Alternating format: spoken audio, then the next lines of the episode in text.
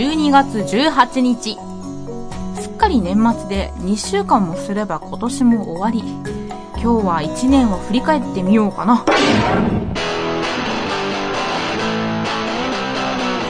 菊池茜のシングルルー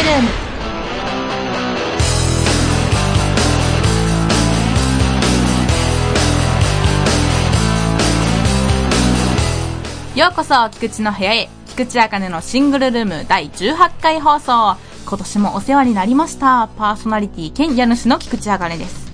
この番組は一人暮らしの菊池が独り言をぼやいたり語ったりする自由奔放なトーク中心番組です。寒いですね。冬真っ盛り。こたつが欲しくなる。しかしなぜ私がこたつを置かないかというと、出たくなくなるからである。それでなくても布団から毎朝出たくないのに、いつでもぬくぬくなこたつに一度入れば出れる気がしない。そんなこたつのお供はみかんだと思うでしょ？私の場合アイスですから。寒いのにアイス。一人寒暖差を楽しみます。皆さんお家にこたつありますか？床暖房の贅沢なお宅もあるそうで、いろんなタイプの暖房がありますね。菊池は実家にいた頃、自室に暖房器具が一切なかったので、毛布にくるまって手袋をして靴下を履き、室内なのに白い息を吐きながら過ごしていました。しかも床はむき出しのフローリング。もうなんか敷けよっていうね。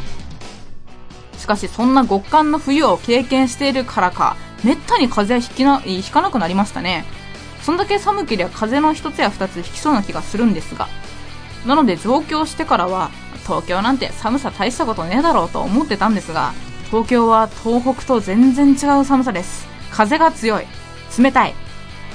コートを着ていても隙間から吹き込んでくるんですよ。今のうちはもちろんエアコンがありますので、すぐにつけてしまう甘いプリになってしまいました。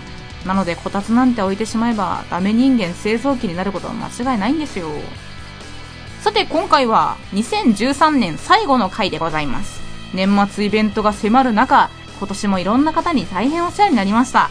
今回は感謝と振り返りを込めていろいろ締めくくりの放送にしたいと思います。それでは第18回放送始まります。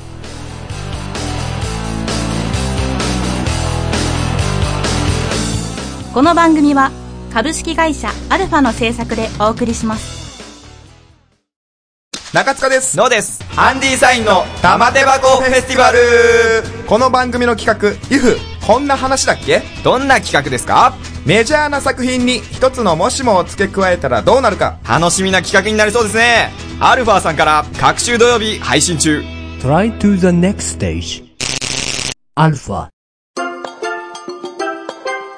菊池茜のシングルルーム。年末の一大イベントクリスマス。皆さんはどんな風に過ごしますか？クリスマスといえばイルミネーション私はですね、友人と読売ランドのジュエルミネーションに行こうと思ってます。これね、世界的に有名な照明デザイナーの方がプロデュースしているそうで、冬になると読む、読売ランド駅がある小田急線とか、その周辺の京王線の沿線でよくポスターを見かけます。遊園地内のいろんなところがライトアップされてるんですよ。ホームページで調べ済みなんですけど、画像だけでもすでに綺麗、期待大です。イルミネーションといえば人気スポットって混み合ってますよね。東京だと表参道とか丸の内とかが有名なんですけど、やっぱりすごい人混みらしいです。らしいっていうのは行ったことないからなんですよ。菊池人混みが嫌いなので、わざわざそんな風金をもらいに行くようなことしないよっていうロマンチックのかけらもない考えです。なので毎年都心部から結構離れた穴場的スポットのイルミネーションを見に行きます。東京以外でも全国各地でイルミネーションが大々的に行われますよね。仙台の光のページェントとか、神戸のルミナリエとかも大人気ですけど、行った方いらっしゃいますか？でも混むだけあってすごいんだろうなあとディズニーとかもどうなんでしょうね。見てみたいんですけどね。もし感想などあれば教えてください。できれば、この日結構空いてるよ的な情報もあるといいなあとクリスマスの楽しみといえば、ご飯ですよね。むしろこっちがメインですよね。実家ではお寿司とピザとケーキとチキンという炭水化物を全面に押し出したメニューだったんですけども、一人暮らしを始めてからは、クリスマスイブに自分のために好きなケーキとシャンパンとかを準備するようになりました。大人になったなぁ。っていうか、一人でチキンとかいろんなもの用意しても、なかなか食べきれないし、何より寂しいじゃないですか。で、友人たちも仕事だったり予定があったりで、当日はなかなか一緒に過ごせないんですよね。なのでクリスマスがある週の土日とか、ちょっとずらした日に集まったりしてます。ちなみに去年は、恵比寿ガーデンプレイスに行きましたよ。でもさっき言った通り、超人がいっぱいいたし、レストランはどこもいっぱいだったんで、ケーキやオードブルを買い込んで、友人宅で二人パーティーしました。そういえばチキンは王道のケンタッキーを買いましたね。ケーキは成城石井のタルト詰め合わせ。今年は何にしよう今からクリスマスご飯を考えておこうと思います。あとはプレゼント。もうこの年になるともちろんサンタさんからもらえるとはさすがに思いませんけども、めっきりプレゼントを送ったりいただいたりすることが減りましたね。でも今年は友人とプレゼント交換を企画しています。しかも2000円っていう価格設定で、ネタに走ってもよし、センスに任せてもよしのロシアンルーレットプレゼント交換会。面白いでしょ ?100 均で20個買ってもいいんだよ。ハンガー5本セットを20セット買ってもいいんですよ。まあさすがにそんなことしないですけどね。持ってくの大変だから。で友人はきっとこのラジオ聞いてないんで、ネタばらししますと、スマホ専用の手袋をあげようかなと思ってます。手袋してるとスマホのタッチ操作が反応しないんですよね。私も手袋してても外さなきゃいけなかったりしない。面倒なんで。もらうと嬉しいかなと思いまして。こ調べたところなかなか安価に手に入る様子なので。で、予算が余ったらやっぱりハンガー買いますかね。数百円で買えるから。プラスアルファのプレゼントのアイディアがあったら教えてください。皆さんは今年のクリスマスをどう過ごすかプランはありますか？お仕事って方も、一人だよって方も、友人家族、恋人と一緒って方も、素敵なクリスマスをお過ごしくださいませ。ケーキとか買うだけでも気分が上がりますよ。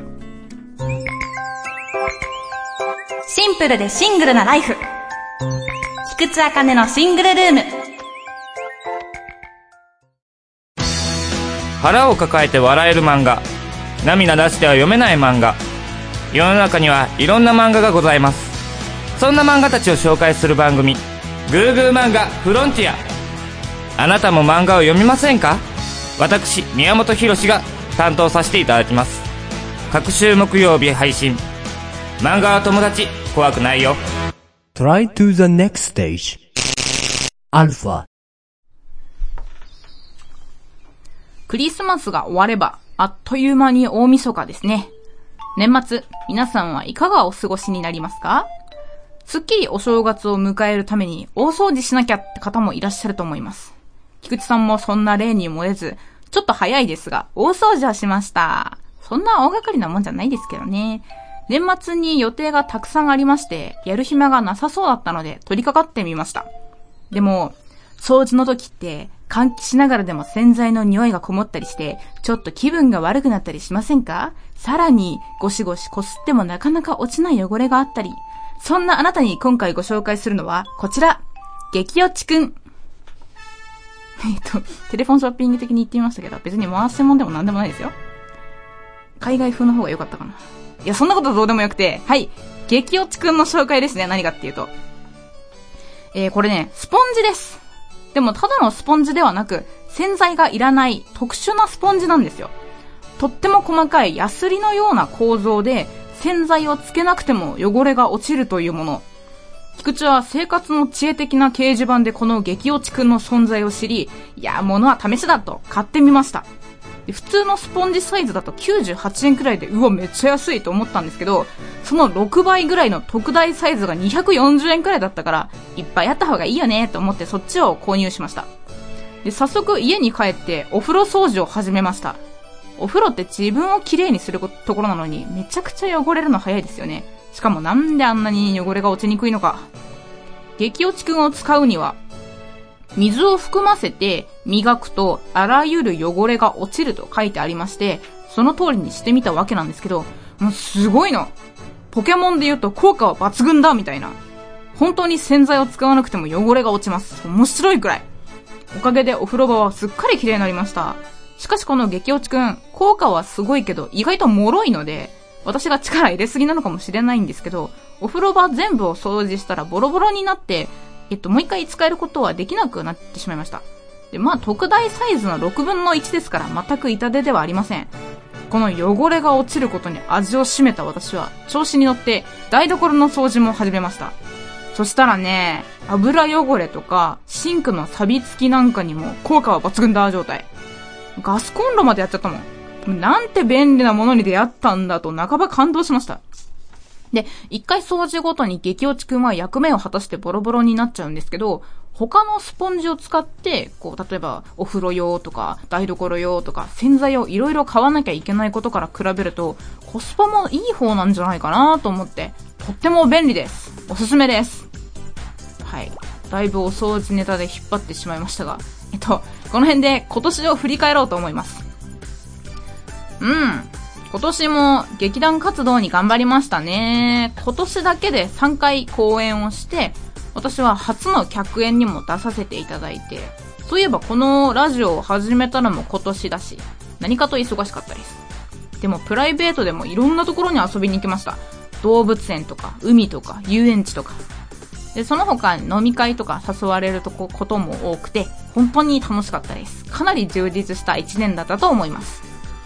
でね、私はいつも周りの方に恵まれる環境にいて、なんでこんなに人に恵まれるのかなって不思議だったんですけど、その度に、えーお世話になっている方に数年前に言われた言葉を思い出します。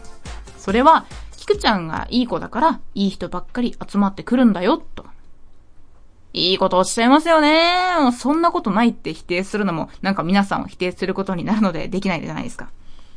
で最近は、そうかもしれないなって思います。あとは、菊池が人をかなり選ぶタイプなのもあります。好き嫌い激しいですからね。おかげで私の周りには、厳選された素敵な方々が揃ってるわけです。菊池はそんなに褒められた性格ではないんですけども、感謝の心は持ってるつもりです。家族や友人が私と一緒にいてくれることは当たり前のことじゃないんですよ。それを忘れずにありがとうって言葉にするようにしてます。言わなきゃ伝わらないからね。エスパーじゃないんだから。これはずっと大切にしていこうと思います。なんか恥ずかしいな。いい人アピールみたいになってたら嫌だな。そんなことないからね。皆さんは今年振り返るとどんな一年でしたか？これを聞いているすべての方が充実した楽しい一年だったなと思えていたらいいなーなんて思います。いい人アピールじゃないからね。おはようからお休みまで。菊池茜のシングルルーム。パーソナリティの島岡です。塩田です。えーこの番組はですね、うんうん俺らと言っておりますが、はいはいまあ、主に彼にとって聞かれ損なことをどんどん垂れ流していきたいと思あ、っております。彼って僕かな？はいもしかして。うん。そうですね。僕が本気になれば、ものの数秒で君はもう東京にいられなくあー痛いまだもうちょっと痛いけど、時間を見れなかったぞ、俺。測らなあかんからね。俺ら聞かれ損毎週月曜日配信 Try to the next stage. Alpha.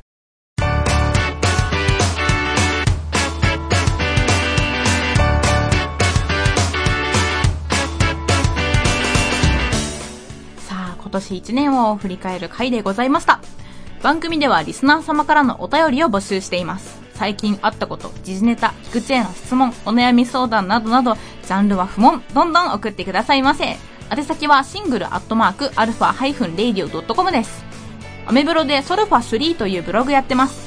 ひらがなで菊池あかねと検索すると出てきます。ツイッターは AK アンダーバー R002。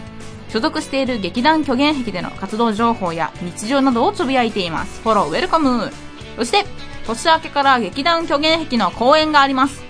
劇団虚言癖裏公演国際式ボリューム2。公演日時は2014年1月10日金曜日から13日月曜日。劇場は JR 丸の内線荻窪駅から徒歩10分の荻窪小劇場です。チケットは前売り3000円、当日3500円。詳細情報が決まり次第、劇団ホームページにアップしますので、ぜひチェックしてみてください。それと、出演者の方も大募集しておりますので、気になった方は劇団ブログを見てみてください。ぜひ一緒に虚言癖の世界を作りましょう。お問い合わせは g. 虚言癖 gmail.com まで。裏公演はその名の通り、普段暗くて怖くて難しい舞台ばかりの劇団が本気でふざけたらこうなるって感じのコメディ中心のオムニバス形式の公演です私は脚本として参加する予定ですぜひぜひよろしくお願いいたしますさて今年最後の放送でございました来年もどうぞ菊池茜と菊池茜のシングルルームをよろしくお願いいたします。ではでは家主の菊池茜でした。いい年末をお過ごしください。